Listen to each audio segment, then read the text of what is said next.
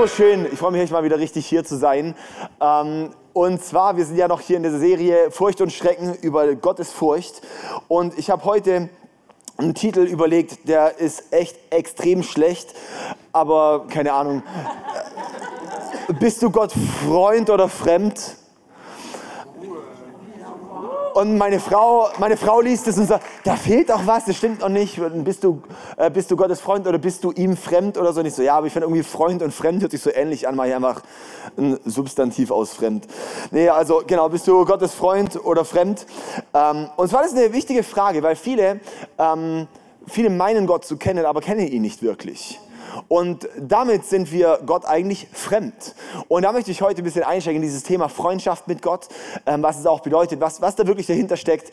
Und ja, ich habe sieben kurze Punkte für uns heute dabei. Ähm, es könnte sich lohnen, dass du dir auch ein paar Notizen machst. Da möchte ich auch ermutigen, ähm, mach einfach auch ein paar Notizen drauf, bleiben die Dinge einfach besser hängen. Ja, und dann ähm, speichert man das schon ein bisschen mehr ab. Also, ich bete noch ganz kurz mit uns. Ja. Jesus, danke für ähm, deine Liebe. Danke für deine Größe, danke für deine Heiligkeit. Und danke, dass du ein Gott bist, der einfach massiv über allem steht, was wir eigentlich greifen oder, ähm, oder erfassen können, dass du weitaus größer bist, als unser Gottesbild es zulässt. Und wir beten jetzt, dass du wirklich heute mit deiner mit deiner Herrlichkeit wirklich hier reintriffst. Und wo wir heute wirklich in eine, in eine, in eine Ehrfurcht, in eine Gottesfurcht kommen ähm, und dich wie nochmal neu schmecken und sagen, um mich zieht's in eine tiefe Freundschaft mit diesem lebendigen, allmächtigen Gott. Amen. Amen. Okay. Jawohl, hey, dieses Thema, diese Serie finde ich so cool. Ich, hab, ich weiß nicht, vielleicht können sich ein paar erinnern, ich habe Anfang des Jahres, als ich hier war, mal über Gottesfurcht gepredigt. Und äh, das war irgendwie, da habe ich gemerkt, so, das war mal so ein, so ein Testballon zu gucken. Ich glaube, das Thema ist so wichtig, dass wir das dieses Jahr mal noch mehr behandeln. Und ähm, dann haben wir jetzt diese ganze Serie über zehn Wochen über das Thema Gottesfurcht. Und ich glaube persönlich, dass dieses Thema Gottesfurcht, Furcht Gottes, ist, glaube ich, so das The Word of God, so das Wort Gottes für die Zeit Zeit, in der wir gerade sind. Das ist wie so, so Gottes Überschrift für diese Season, für, für seine Kirche. Ähm, weil ich sehe so, dass ganz viel äh, sage ich mal, die, die Menschenfurcht hat die Gottesfurcht ausgetrieben. Also Menschen sind so krass ähm, fokussiert und auch Kirchen sind so krass fokussiert darauf, dass wir bloß nichts machen, was Menschen nicht gefällt dass wir alles dafür geben, alles dafür auf, sogar dass Kirchen Dinge, die 2000 Jahre Kirchengeschichte durchgetragen haben, dass sie diese Dinge aufgeben. Hauptsache, wir ecken nicht an. In einer Welt, wo Leute immer sofort offended sind. Also kleines Klammer auf, sowas, wenn du nicht offendest, stimmt was mit dir nicht. Also, also als Christen, wenn das Evangelium, wenn das Evangelium, wenn Jesus seine Botschaft schon die Juden offendet hat, ist die Antwort auf die kompletten Schriften waren, dann muss es unsere Welt heute auch offenden. Und das ist so die Sache, ähm, ich sehe, es ist wie in so einer Zeit, da werden Dinge, werden, werden verrückt. Und ich glaube, dass die Menschenfurcht die Gottesfurcht vertrieben hat. Und das ist so wichtig, dass wir als Kirche und als Christen, als Einzelperson zurückkommen zu sagen, mein Anliegen Nummer eins ist, dass ich meinen Gott ehre. Und dass mein Gott, dass ich erkenne, wie groß mein Gott ist. Wenn ich erkennen würde, wenn wir Schiss haben, vor Menschen. Was denkt mein Kollege, meine Kommilitonen über meinen Glauben? Wenn das uns mehr juckt, als was denkt Gott über meinen Glauben, sind wir in Menschenfurcht. Und es hat die Gottesfurcht vertrieben. Wir fürchten Menschen mehr als Gott. Und darum heißt es auch, wer Gott fürchtet, muss niemand anderes fürchten. Und es ist, glaube ich, so zentral für diese Zeit, wo ich sage, Gott, mein ganzes Leben. Und ich glaube, es fehlt, dass wir nicht, es fehlt, dass wir erkennen, wie groß unser Gott ist. Gottes Furcht ist am Ende da, wo ich sage, ich fange ein Stückchen weit an zu begreifen, wie groß mein Gott ist. Das ist der Anfang für die Gottesfurcht, das wir auch so zu erkennen, wow, mein Gott ist so allmächtig, mein Gott ist so groß, mein Gott ist so massiv, ist so heilig. Und wo ich nur in den Staunen komme vor ihm. Gottesfurcht kommt, wenn ich ihn wirklich erkenne. Und darum glaube ich, dass es so wichtig ist und dass dieses Thema wirklich eine Message für uns ist. Ich habe uns, ähm, ja, ich habe ein bisschen was vor heute. Wir haben jetzt, ähm, ich, also einfach bisschen viel vor, aber ich glaube, das passt schon. Ich möchte, ich möchte gehen, wir haben in dieser ersten Celebration Zeit, in der zweiten haben wir Taufen. Da müssen wir gucken, wie wir das hinkriegen. Vielleicht mache ich einfach nur die erste Hälfte oder so. Ähm, aber, und ich mache einfach durch. Wir machen einfach, dann irgendwann kommen die von der zweiten Celebration noch rein und machen wir einfach weiter und dann so fertig und dann taufen wir. Nein, nein, so schlimm wird es nicht. So schlimm wird es nicht. Aber vielleicht. Also, bist du Gottes Freund oder fremd? In Matthäus 7, Vers 21 bis 23 möchte ich mal euch einladen, die aufzuschlagen. Matthäus ähm, 7, 21 bis 23. Genau, eure Bibeln aufschlagen. Das ist eine Stelle, die man meistens liest und dann gleich weiterlesen möchte. Und das sind die Stellen, die sind wichtig. Meistens sind die Stellen, wo ich sage, ich verstehe es nicht, ich, ich finde es komisch, ich lese gleich weiter. Das sind die Stellen, die, wir, die wichtig wären weiter zu bohren. Okay, Matthäus 7, 21 bis 23. Da sagt Jesus, nicht jeder, der zu mir sagt, Herr, Herr, wird ins Himmelreich hineinkommen, sondern wer den Willen meines Vaters im Himmel tut. Viele werden an jenem Tag zu mir sagen, Herr, Herr, haben wir nicht in deinem Namen als Propheten geredet, in deinem Namen Dämonen ausgetrieben und in deinem Namen viele Wunder getan? Dann sollen sie von mir hören, ich habe euch nie gekannt. Geht weg von mir, die ihr das Gesetz missachtet.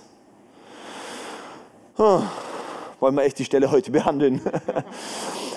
Nicht, sagt Jesus, nicht jeder, der zu mir sagt, Herr, Herr, wird ins Himmelreich hineinkommen, sondern wer den Willen meines Vaters im Himmel tut. Das ist crazy. Jesus, ähm, er sagt, nicht jeder, der den Titel Herr, nicht jeder, der zu mir als, oh mein lieber Jesus, nicht jeder, der Worship-Lieder singt, nicht jeder, der betet und passiert ein Wunder, nicht jeder, der Bildchen hat und weitergibt und noch irgendeine Gänseblume gesehen hat. Jeder, der, nicht jeder, der, der ähm, betet und es kommt Freiheit bei jemandem, das ist nicht das Zeichen, dass du zu Jesus gehörst. Und Jesus sagt, es gibt viele Leute, die sagen Herr, die nutzen Herr als einen Titel, das ist eine Ansprache, aber die kennen mich nicht. Ich, nee, ich kenne sie nicht. Das ist doch krass, gell? Ich, ich, es ist keine Beziehung da. Es ist keine Beziehung da. Sie denken, sie kennen Gott, aber Gott kennt sie nicht. Ja, und jetzt wieder dieser Unterschied. Gott ähm, und dieses Wort kennen ähm, ist, das ist das Wort, das finden wir schon ganz am Anfang in der Bibel ähm, bei Adam und Eva. Adam erkannte Eva. Dieses Wort erkennen heißt, der, der, das ist der tiefste Begriff von Intimität, Yada, der tiefste Begriff von Intimität. Und dieses, dieser Begriff, der findet sich dort auch im Neuen Testament, ähm, im, im, im, Griechischen dann. Und ähm, dieses Erkennen ist nicht einfach nur, ich kenne halt ich weiß etwas über den, sondern es ist eine tiefe Beziehung. Und darum ist mein erster Punkt, viele meinen Gott zu kennen, aber wissen nur etwas über ihn. Viele meinen Gott zu kennen, aber wissen nur etwas über ihn. Als Beispiel, ich habe letztens habe ich ähm, ähm, bin ich ein bisschen in meine Kindheit ähm, in mein Kindheitsidol ein bisschen weiter wieder eingetaucht und zwar Michael Jordan. Ja, ich bin sozusagen, Michael Jordan war mein absolutes Idol. Ja, ich hatte alles von Michael Jordan. Ich hatte Socken, Boxershorts, ähm, äh, kurze Hose, lange Hose, Jogginghose, T-Shirts, Jacken, Mützen, Schweißbänder, Schuhe, alles, was du dir vorstellen konntest. Ich hatte mein ganzes Zimmer war voll mit Poster von Michael Jordan. Ich habe immer nur gedacht, als ich Basketball gespielt habe, ich bin doch eigentlich Michael Jordan, ich bin nur weiß und ähm, war, war so ganz viel. Und dann, ich wusste auch super viel über Michael Jordan. Ich habe Bücher gehabt, ich habe alle Filme Filme gehabt, die es damals über ihn gab. Ja, ich wusste Größe von ihm, seine Schuhgröße, Name von der Frau, Name von den Kindern, wo er wohnt. Ganz viele Sachen. Ich war richtig so ein Freak. Und ähm, es war einfach so, wow, ich wusste so viel über ihn. Aber wäre ich ihm begegnet, hätte er mich einfach ignoriert, weil er mich gar nicht kennt. Und wir können sehr viel über Gott wissen, ohne dass wir ihn kennen, ohne dass er uns kennt. Ja, da und dass wir in eine intime Beziehung sind. Und es ist so krass, weil ähm, wir wissen so viel manchmal über Gott. Wir sitzen in der Kirche vielleicht seit Jahren, wissen Dinge über ihn, aber kennen ihn nicht. Wir ruhen uns auf auf eine Beziehung, das andere für uns leben. Wir ruhen uns aus auf dem, was andere, was andere glauben. Und ich klinge mich dort einfach mit ein und sage, ja Mann, ich, ich glaube doch, ich, ich, ich kenne doch Jesus, ich kenne Gott, ich weiß so viele Dinge, ich weiß auch, was er gesagt hat, ich kenne die Bibel, ich bin in der Small Group, ich bin in der Celebration, ich singe ihm sogar Lieder.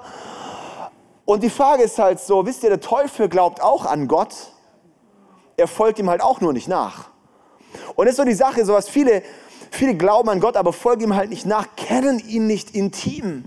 Aber Gottes Anliegen ist, uns intim zu kennen, wirklich freundschaftlich eng zu kennen. Und jetzt mein zweiter Punkt ist nämlich, Freundschaft ist keine Einbahnstraße. Freundschaft ist keine Einbahnstraße, weil ja, Gott kennt dich zutiefst. Aber wenn du ihn nicht kennst, ist es keine Freundschaft. Das heißt, es kann keine Intimität stattfinden zwischen Gott und dir, weil es ist keine Einbahnstraße. Es ist immer abhängig, wie kennst du ihn. Wisst ihr, wie ich meine?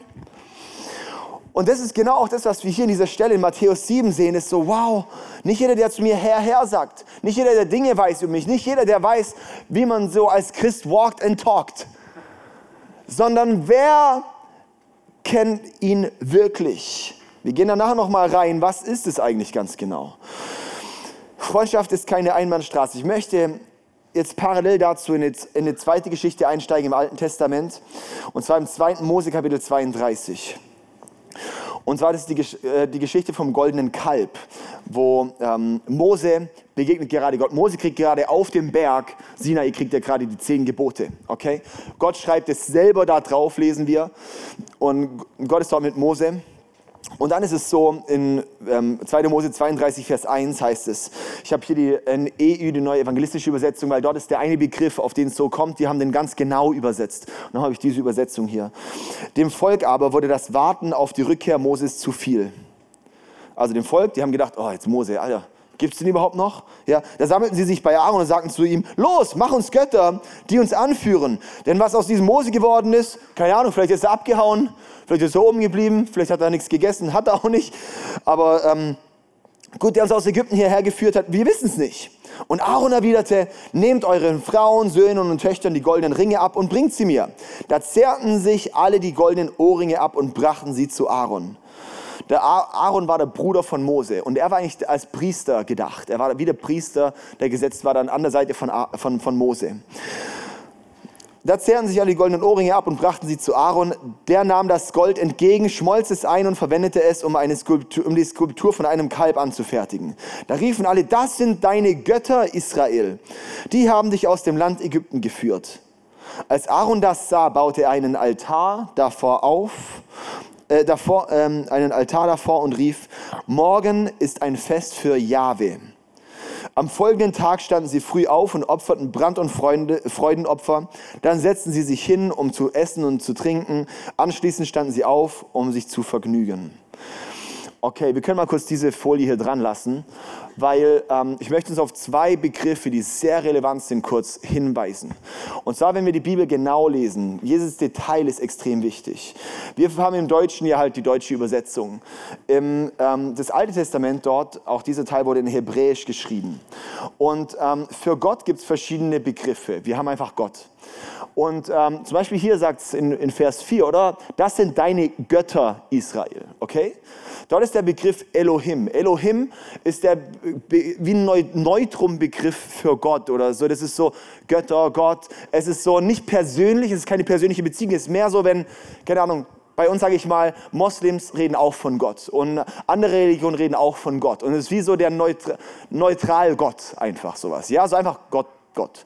Ja, so, und ohne eine persönliche Beziehung. Er ist einfach nur eine, ein, ein distanzierter Gott. Er ist einfach halt Gott. Wisst ihr, wie ich meine? Und dann ist aber später äh, hier, das sind deine Götter. Bau uns einen Gott dann auch, sowas, gell? Ähm, lass uns, mach uns Götter und so weiter. Das war auch die, den Vers vorher. Und dann sagt Aaron, Vers 5, als Aaron das sah, baute er einen Altar davor und rief, morgen ist ein Fest für Jahwe. Hier, die übersetzen hier die NEU, die neue evangelistische Übersetzung, die übersetzen es mit Jahwe, der Begriff. In allen anderen Übersetzungen übersetzen die es mit, also da steht einfach nur Herr mit großem H-E-R-R. Und wenn H-E-R-R groß steht, das ist das Jahwe im Hebräischen. Also die, das ist quasi so übertragen in der deutschen Bibel. Also wenn man Bibel liest, weiß man das dann dadurch, okay? Und das ist super spannend, weil Jahwe ist der persönliche Ich kenne Gott Begriff. Jahwe ist so ein heiliger Begriff, dass Juden bis heute nicht Jahwe sagen, sondern Adonai, wenn sie es lesen. Weil es ist so heilig, weil es so persönlich ist, aber so heilig. Sie erkennen die Größe von diesem Gott. Jahwe ist der, wie, wie sich Gott Mose offenbart hat. Jahwe ist es immer, wenn Gott persönlich in Erscheinung tritt. Elohim ist neutral, aber Jahwe ist immer persönlich. Diese Stelle, Aaron nutzt den persönlichen Ich kenne Gott Begriff für einen falschen Gott, den er gerade gebaut hat. Das ist das einzige Mal in der ganzen Bibel, wo Jahwe für einen falschen Gott verwendet wird. Okay? Das ist, das wir einmal kurz, kurz sehen. Und Aaron denkt, er kennt Gott. Aaron lehnt sich an, dass er halt der Bruder von Mose ist und dass er ja schon gesehen hat, was Gott alles tut. Der hat gesehen, wie Gott Israel aus Ägypten geführt. Er hat erlebt, wie Gott gewirkt hat durch Mose, ganz direkt dran. Und er ist so daneben, dass er dann einfach seinem Volk ein goldenes Kalb baut und sagt, das ist Jahwe. Das ist so heftig. Aaron denkt, er kennt Gott, aber baut eigentlich sein eigenes Gottesbild. Und wir denken so, Aaron, wie kannst du eigentlich dumm sein? Aber oft bewegen wir uns in unserem, in unserem Gottesbeziehung, in unserem Gottesbild, bewegen wir uns oft genau in demselben Muster. Dass wir sagen, wir bauen uns unser Gottesbild und täuschen damit vor, ihn zu kennen. Viele von uns, wir bauen uns unser Gottesbild und täuschen damit vor, ihn zu kennen. Ich kann mich fromm gebärden, hier in dieser Matthäus-Stelle, die ich vorhin gelesen habe. Nicht, da heißt in anderen Übersetzungen zum Beispiel, nicht jeder, der sich fromm gebärdet, kommt ins Himmelreich. Nicht jeder, der fromm aussieht, nicht jeder, der einfach, wo, wo, nicht, wir täuschen dort teilweise etwas vor, ohne ihn wirklich zu kennen. Jesus ist nicht beeindruckt von was wir alles schön uns ausdrücken können. Ihn interessiert, wie ist die Beziehung. Kenne ich ihn wirklich oder weiß ich nur etwas über ihn? Mein dritter Punkt ist, Freundschaft ist nicht informativ, sondern intim. Freundschaft ist nicht informativ, sondern intim. Direkt der Vers darauf hin, kommen wir zu Mose. Aaron ist ziemlich ein gutes Bild für, für ähm, Namenschrist. Sowas, ja, ich bin voll involved. Ich bin voll involviert. Man sieht sogar das Wirken Gottes bei mir. Aber ich kenne ihn nicht selber persönlich. 2. Mose 32 ab Vers 7. Ich lese mal diese Stelle weiter. Lass uns die mal auf uns wirken. nicht bei, manchmal ist es ja so, oh, jetzt liest man Bibelstelle, jetzt kann ich abschalten, gucke jetzt aufs Handy. Wenn fertig ist, dann höre ich wieder zu. Lass uns mal wirklich das Wort Gottes auch auf uns wirken. Da sagte Jahwe zu Mose, ja, wieder cool. Der persönliche Gott spricht dann zu Mose. Geh, steig hinunter, denn ein Volk, das du aus Ägypten hierher geführt hat, äh, ähm, äh, das du aus Ägypten hierher geführt hast, läuft ins Verderben. Sie sind schnell von dem Weg abgewichen, den ich ihnen vorgeschrieben habe. Schon krass, gell? Ein gegossenes Stierkalb haben sie sich gemacht und sind vor ihm niedergefallen. Sie haben ihm Opfer gebracht und gesagt, das sind deine Götter Israel, die dich aus dem Land Ägypten geführt haben. Weiter sagte Jahwe zu Mose, ich habe gesehen, wie eigensinnig dieses Volk ist. Lass mich jetzt meinen Zorn über sie ausschütten und sie vernichten. Dafür werde ich dich zu einem großen Volk machen. Gott sagt zu Mose, hey du, mir ist eigentlich egal, wenn die Leute, die mich nicht kennen, wenn die mich ablehnen. Wisst ihr was? Ich bin nicht abhängig von denen, die mich ablehnen. Gott sagt, ich will mit denen laufen, die mich kennen wenn du mich kennst, ich kann dieses Volk auslöschen, ich mache mit dir ein neues Volk. Schon heftig, gell? Weil Gott sagt, da siehst du die, den Wert von Freundschaft für Gott. Du siehst, wie wichtig Gott die Freundschaft ist. Doch Mose flehte Jahwe, seinen Gott, an und sagte, oh Jahwe, warum willst du deinen Zorn über dein Volk ausschütten, das du eben erst mit großer Macht und starker Hand aus Ägypten herausgeführt hast? Warum sollen die Ägypter ähm, sagen dürfen, er hat sie nur herausgeführt, um sie dort am Berg umzubringen und vom Erdboden verschwinden zu lassen? Lass ab von deinem glühenden Zorn und lass das Unheil nicht über dein Volk kommen. Wir verstehen mal dort ein bisschen, die, was soll die Ehrfurcht und das auslösen, wo wir sagen, Gott ist so heilig, dass eigentlich dieses dieses fehlerhafte Volk, dieses die ganze Zeit wieder weggeht von ihm, nicht bestehen kann vor ihm, wo er eigentlich sagt, eigentlich, eigentlich müsste dieses Volk wie gottlos das Lied ausgelöscht werden. Und es ist am Ende nur Gnade, dass er sagt, ich bewahre es jetzt. Denk an deinen Diener Abraham, Isaak und Israel. Denn denen du bei dir selbst geschworen hast, ihre Nachkommen so zahlreich zu machen wie die Sterne am Himmel. Du hast ihnen zugesichert, dass ihre Nachkommen das vers versprochene Land für immer in Besitz nehmen werden. Da tat es Jahwe leid, seinem Volk das angedrohte Unheil anzutun. Und Mose kehrte um, stieg den Berg hinunter, in der Hand hielt er die beiden Tafeln, die göttliche Urkunde, sie waren vorne und hinten beschrieben. Schon krass. Mose war so ein Freund von Gott, dass er anfangen kann, mit Gott zu diskutieren. Ja. Mose war sowas von, von Freund mit ihm. Er war gerade 40 Tage mit ihm auf dem Berg oben und, und war mit ihm sowas von close. Und er hat die Herrlichkeit, die Größe Gottes gesehen. Er sieht dort den, aber er ist Freund mit ihm. Ein Kapitel später lesen wir in 2. Mose 33, Vers 8. Aber direkt ähm, ein Kapitel später. Wenn Mose zu dem Zelt ging, standen alle auf. Sie traten an den Eingang ihrer Zelte und sahen Mose nach, bis er im Zelt verschwunden war. Und wenn Mose dort hineinging, kam die Wolkensäule herab und blieb am Eingang des Zeltes stehen. Dann redete Gott mit Mose. Wenn die Israeliten die Wolkensäule am Eingang des Zeltes stehen sahen, standen sie alle auf und warfen sich am Eingang ihrer Zelte nieder. Jahwe redete direkt mit Mose, so wie ein Mann mit seinem Freund redet. Dann kehrte Mose ins Lager zurück. Sein Diener Josua ben Nun, ein junger Mann, blieb ständig im Zelt. Also Mose kannte Jahwe, kannte Gott und Gott kannte Mose. Dann wird auch Mose beschrieben als ein Freund Gottes.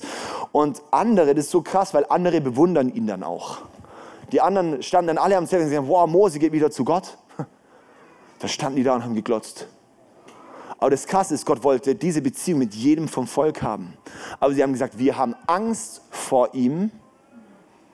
In 2. Mose 20, wir haben Angst vor Gott. Wir gehen nicht, geh du. Das hat das Volk gemacht, als sie die Herrlichkeit Gottes erlebt haben. Und es ist die Sache, echte Gottesfurcht zieht uns nicht weg von Gott, sondern es zieht uns hin von ihm. Echte Gottesfurcht ist nicht, ich distanziere mich von Gott, sondern ich habe Angst davor, distanziert von Gott zu sein. Das ist die echte Gottesfurcht. Man kann jemanden nur in dem Maß lieben, wie man ihn auch kennt. Und das ist auch wieder für uns, wir können Jesus, ich kann nur sagen, Jesus, ich liebe dich, wenn ich ihn wirklich auch kenne. Wahre Liebe ist gegründet auf der Wahrheit, wer Gott wirklich ist. Und wir können nicht wirklich lieben, wenn wir ihn nicht fürchten. Und wir können ihn nicht fürchten, wenn wir ihn nicht lieben.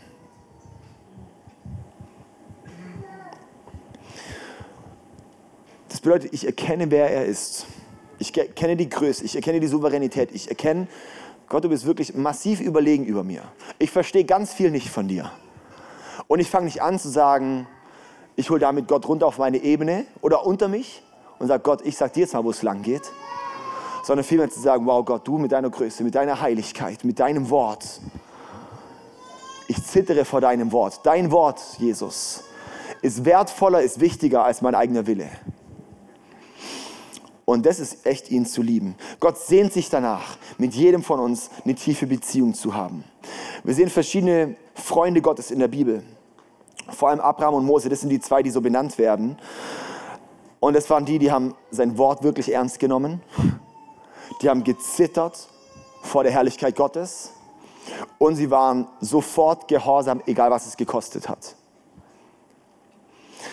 Mein vierter Punkt ist darum, Gehorsam ist Gottes Liebessprache. Gehorsam ist Gottes Liebessprache. In Matthäus 7, Vers 21 bis 23 sagt Jesus, oder nicht jeder, der zu mir Herr, Herr sagt, wird ins Himmelreich kommen, sondern wer den Willen meines Vaters im Himmel tut. Nicht wer sich toll ausdrückt, nicht wer Wunder vollbringt, nicht wer dies und das tut, sondern diejenigen sind meine Freunde, diejenigen kenne ich, die den Willen meines Vaters tun. Das heißt, Jesus sagt, Freundschaft mit mir, mit mir zu unterwegs zu sein, mit Gott unterwegs zu sein, ist Gehorsam. Und ich kann, nee, also, das sind alles, das, diese Liste hier, das sind tolle Christen, die da beschrieben werden. Aber sind keine Christen. Sag ich mal, christlicher Buddhismus nennen wir das mal. Wer Jesus liebt, fürchtet ihn. Wer ihn nicht fürchtet, liebt ihn nicht. Und wer ihn fürchtet, kann nichts anderes tun, als gehorsam zu sein. wenn ich erkenne, wie groß mein Gott ist, wenn ich erkenne, wie mächtig das Wort Gottes ist, wenn ich erkenne, wer er ist, kann ich nicht anders, als ihm gehorsam zu sein. darum frage ich mich wirklich in unserer Zeit, wo wir leben, wir sind so ein krass ungehorsames Volk. Uns ist ziemlich egal, was Gott sagt. Irgendwas passt mir nicht, fange ich nicht an, dass ich einfach Gott nachfolge, sondern ich sage einfach, ich passe es halt an, wie es für mich passt. Oder? Und es ist schon so, wow, mein lieber Schwan, es geht nicht darum, ein Gebetchen gebetet zu haben, sondern es geht darum, kenne ich ihn wirklich? Bin ich intim mit ihm? Es geht nicht um eine Information, es geht um Intimität mit ihm. Die Liebe Gottes, die beschützt uns vor Gesetzlichkeit und die Furcht Gottes beschützt uns vor der Gesetzlosigkeit. Die Liebe Gottes beschützt uns vor Gesetzlichkeit, die Furcht Gottes beschützt uns vor Gesetzlosigkeit. Und es ist wieder die Sache, ja, Gott liebt mich so sehr, ich will nicht gesetzlich werden. Aber ohne Furcht werde ich gesetzlos. Und es ist genauso schlimm. Viele sagen ja, ja, Gott ist ja mein Freund, er versteht ja mein Herz. Puh. Und wir wollen damit eigentlich rechtfertigen, dass ich einfach das Handeln nach einem gottlosen Lifestyle möchte ich damit rechtfertigen. Ja, ich bin ja unter der Gnade Gottes. So, uh, krass, da gehen wir gleich rein. Fünfter Punkt ist, Gnade ist unverdient, aber sie ist nicht eine Entschuldigung, sondern eine Bevollmächtigung. Gnade ist unverdient, aber sie ist nicht eine Entschuldigung, sondern eine Bevollmächtigung. Sie befähigt uns, ein Leben in Heiligkeit und Gehorsam vor Gott zu führen. In Titus 2 heißt es, Vers 11 bis 12, denn die Gnade Gottes ist jetzt sichtbar geworden, um allen Menschen die Rettung zu bringen. Das ist die Gnade von Jesus. Jesus, Gott wurde Mensch. Gott hat gesehen, wir Menschen sind alle sündig. Gott hat erkannt, wir kommen alle, wir verfehlen alle die Herrlichkeit Gottes. Ich will ja nichts sagen, aber ich bin super unheilig. Ich habe so viele schlechte Gedanken, so viele schlechte Muster, so viele schlechte Angewohnheiten und so weiter. Ich bin ein Sünder. Und jeder hier im Raum auch. Wir sind Sünder, wir sind Heuchler, wir haben alles. Ja, Mann. Und Gott sieht es und Gott schaut uns an und sagt, Mann, ich bin so heilig, ich will aber eine Beziehung haben, aber unsere Sünde trennt uns von Gott. Die Sünde von dir trennt dich von der Herrlichkeit Gottes. Ich, es wird uns zerfetzen, nur in Kontakt mit Gott zu kommen. Und Gott hat gesagt, ich will es nicht so. Ich selber werde Mensch. Komm auf diese Erde. Und Jesus ist dann ans Kreuz gegangen, hat für deine und meine Sünden am Kreuz bezahlt, hat gesagt, schau, ich zahle für deine Unheiligkeit, für deine Verfehlung, dass Gott dich nicht mehr als Sünder anschaut, sondern als Heiliger anschaut. Dass Gott dich jetzt anschaut, nicht mehr als der alte, sündige David, sondern als der reingewaschene David, durch die, quasi das Gewand von Jesus an, heißt es. Und es ist so massiv. Das ist die Gnade. Es ist ein Geschenk Gottes. Es ist ein Geschenk Gottes, dass Gott dich und mich freikaufen möchte. Es ist, das spektakulärste, ist die spektakulärste Botschaft, die die Menschheit erreicht. Also wirklich, dass die, die Kraft vom Evangelium von Jesus, plötzlich bist du als kleiner Wurm fähig, in eine Beziehung mit Gott zu treten. Diese Antwort hat keine Religion, diese Antwort gibt es nicht. Es ist einfach nur lächerlich, wie krass es ist. Das steht dir mir zur Verfügung, das ist die Gnade Gottes. Denn die Gnade Gottes ist jetzt sichtbar geworden, um allen Menschen die Rettung zu bringen. Sie erzieht uns dazu. Und jetzt ist es, es bringt uns Rettung, aber sie erzieht uns auch dazu, die Gottlosigkeit und die weltlichen Begierden abzuweisen und besonnen, gerecht und mit Ehrfurcht vor Gott in der heutigen Welt zu leben. Gnade, im Griechischen ist es äh, Charisma, Charisma oder Charis. Charis ist die Gnade. Und das ist nicht nur die, ähm, das Geschenk, sondern es ist die Befähigung. Ja? Es ist die Befähigung, es ist eine Befähigung, dieses Wort. Das heißt, Gnade bedeutet, ich bin nicht einfach nur, in, ich bin nicht nur gerechtfertigt, ich bin befähigt. Ich bin befähigt, anders zu laufen. Das heißt, ich bin befähigt. Die Gnade Gottes befähigt uns, umzudenken. Die Gnade Gottes heißt, wow, ich habe erkannt, wie groß mein Gott ist. Ich habe erkannt, wie heilig er ist. Ich muss nicht mehr im alten Dreck sein. Jesus hat uns nicht gerettet, um gleich weiterzumachen wie vorher. Er hat uns gerettet, um rauszukommen aus dem, wo wir vorher waren. Er hat uns gerettet, um uns aus dem Dreck der Sünde rauszuziehen. Und es ist so eine kraftvolle Botschaft. Wenn du ihn wirklich kennst, fürchtest du ihn auch und kannst nichts anderes tun, als ihm zu gehorchen. Mein sechster Punkt ist, Freundschaft mit Gott ist an Bedingungen geknüpft. Ich habe es gleich fertig, gell? sieben Punkte, ich komme ganz gut durch. Freundschaft mit Gott ist an Bedingungen geknüpft. Freundschaft mit Gott ist an Bedingungen geknüpft. Wie jetzt? Was jetzt? Ja, man, Freundschaft mit Gott ist an Bedingungen geknüpft. Jesus sagt in Johannes 15, Vers 14, sagt er, ihr seid meine Freunde, wenn ihr tut, was ich euch auftrage. Das heißt, ich bin nicht Jesus sein Freund, wenn ich nicht tue, was er uns auftragt. Wenn wir den Vers von vorhin, wo Jesus sagt, geht raus, heilt die Kranken, treibt Dämonen aus. Ja?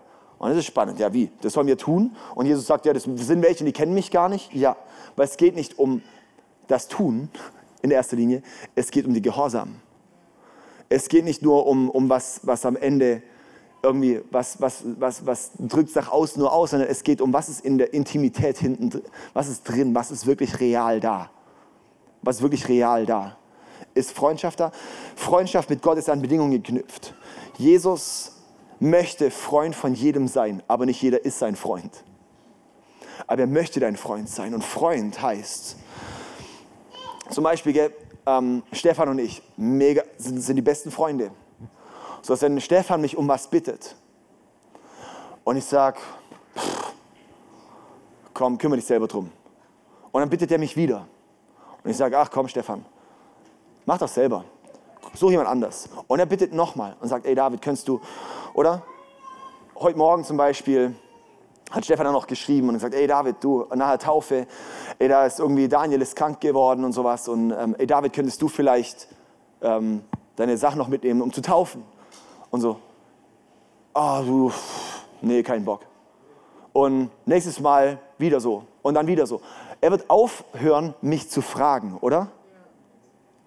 Das heißt, wenn wir nicht gehorsam, es ist wie so, Freundschaft ist einfach auch, hey, Freundschaft ist einfach auch gehorsam zu sein. Heißt auch zu tun, ich tue das, was der andere auch möchte, was der andere braucht, was der andere von mir bittet. Weil wenn ich es nicht mache, da wird eine Distanz aufkommen. Wenn meine Frau Sarah, oder?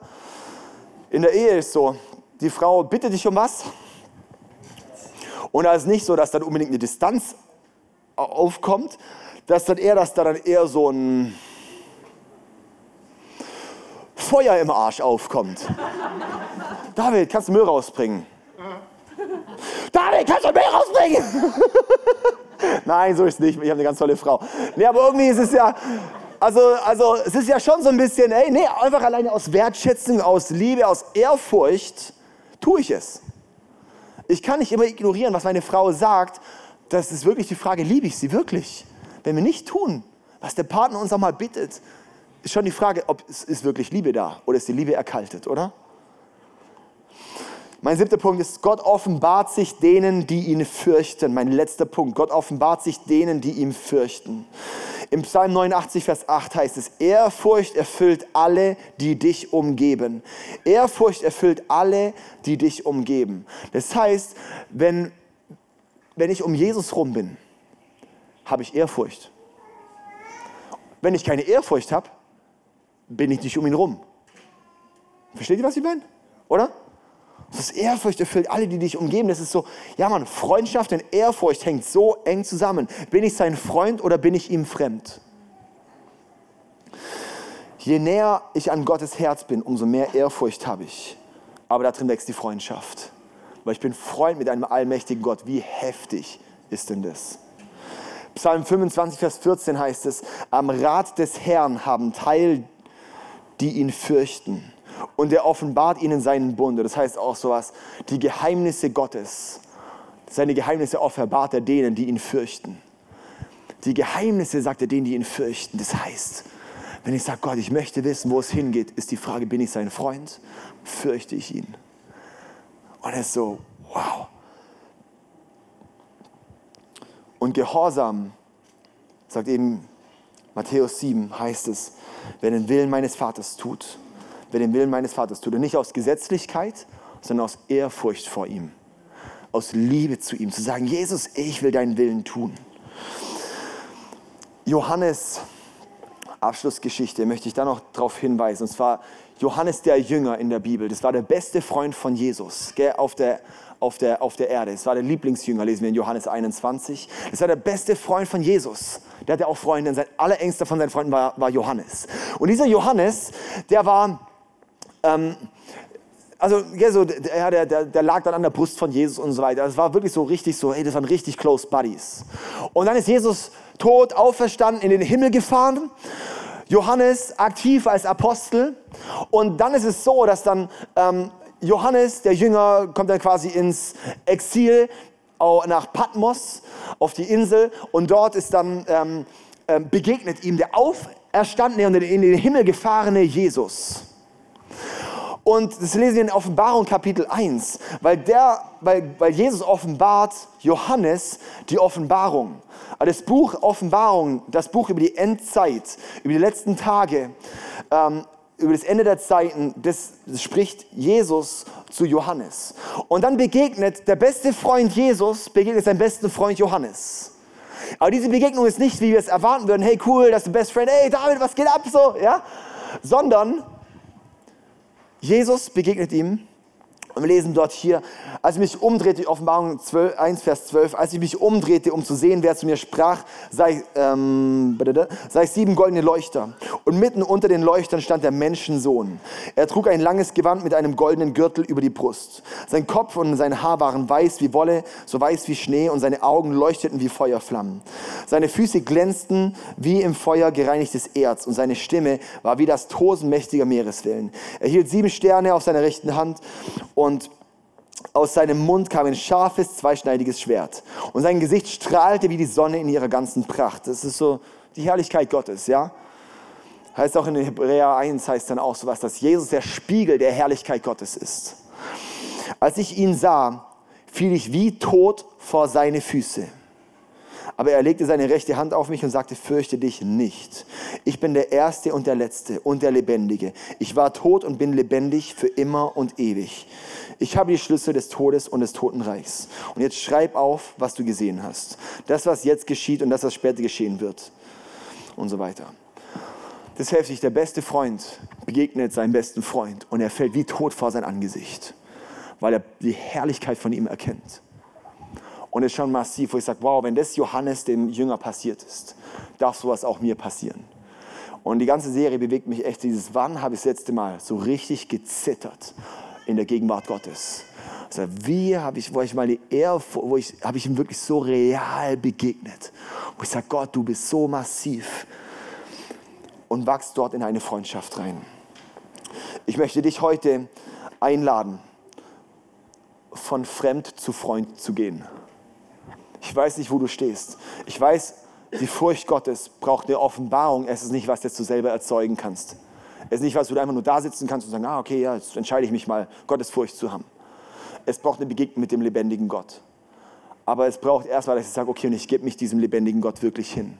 Und ich möchte dich darum einladen, heute zu sagen, eine, wirklich eine All-in oder All-out-Entscheidung für Jesus zu treffen. Wirklich, eine, wirklich zu sagen, Jesus, mein ganzes Leben ist wirklich dein ich nehme die Gnade von dir in Anspruch, dass du mich komplett reinmachst und neu machst. Und ich gehe dann auch in das Leben von der Befähigung, dein Freund zu sein und dir zu gehorchen. Gnade ist auch die Befähigung, gehorsam zu sein. Ja? Und ähm, darum so wie ein bisschen diese Frage heute, lass uns keine Aarons sein, sondern lass Moses sein. Lass uns Moses werden. Ich glaube, diese Welt, Deutschland, braucht Moses. Wir brauchen nicht mehr Aarons, die sich fromm ausdrücken können und fromm sich zeigen können und dann doch wieder irgendeinen Scheiß machen. Und dann doch wieder irgendwie einen Götzendienst und doch wieder sagen, ah, ja, okay, jetzt lass uns doch mal woke werden, lass uns doch mal die Dinge anpassen, lass uns doch mal, sondern sagen, Gott, dein Wort, Gott, du, nichts, nur Jesus. Okay? Okay. Können wir gerne unsere Augen schließen. Und Jesus bete ich, dass du jetzt wirklich jedem Einzelnen gerade hier wie auch vor Augen trittst. In Jesu Namen. Ich bete, dass hier wirklich so eine Furcht Gottes jetzt kommen darf und wo wir wirklich dir jetzt gerade begegnen dürfen. Und ich möchte jetzt fragen, hier wo wir sitzen, jeder Einzelne, ist wirklich diese Frage sowas, Erstens, hast du dein Leben schon Jesus anvertraut? Bist du jemals in die Freundschaft mit Jesus eingetreten? Hast du dich schon reinwaschen lassen durch sein Blut? Wenn nein, dann ist jetzt der Zeitpunkt, sage ich mal, der Schrecklichkeit vom Zorn Gottes zu entkommen, in die wunderschöne Freundschaft zu unserem Gott. Und da möchte ich jetzt einladen, wirklich auch als ersten Schritt diese Entscheidung zu treffen, zu sagen, mein Leben gehört jetzt dir, Jesus. Das Kreuz von Jesus für dich in Anspruch zu nehmen. Und wenn du jetzt heute da bist und sagst, ich gebe jetzt, möchte jetzt mein Leben Jesus geben, dann gib jetzt mal ein Handzeichen da, wo du sitzt und dann werde ich gleich mit uns zusammen beten. Ist heute jemand da, der sagt, jetzt will ich eine Entscheidung für ein Leben mit Jesus treffen. Jetzt werde ich, will ich mich, jetzt ist der Moment, wo ich reingewaschen werde durch das Blut von Jesus und zu einem Kind und zu einem Freund Gottes werde dann gib jetzt deine Handzeichen, die ist so stark. Hammer. Ist noch jemand da, der jetzt sagt, jetzt diese Entscheidung zu treffen?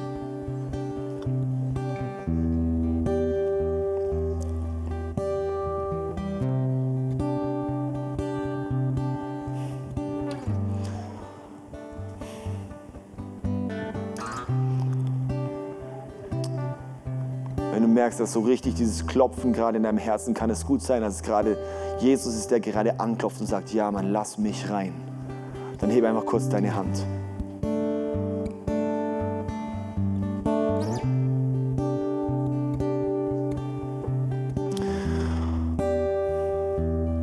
Im nächsten Schritt möchte ich jetzt, ich werde gleich mit uns zusammen dann beten, also die nächste quasi Runde möchte ich ähm, einladen, ähm, auch diejenigen, die ihr Leben schon mal Jesus gegeben haben, aber eigentlich merken, eigentlich sind sie fremd.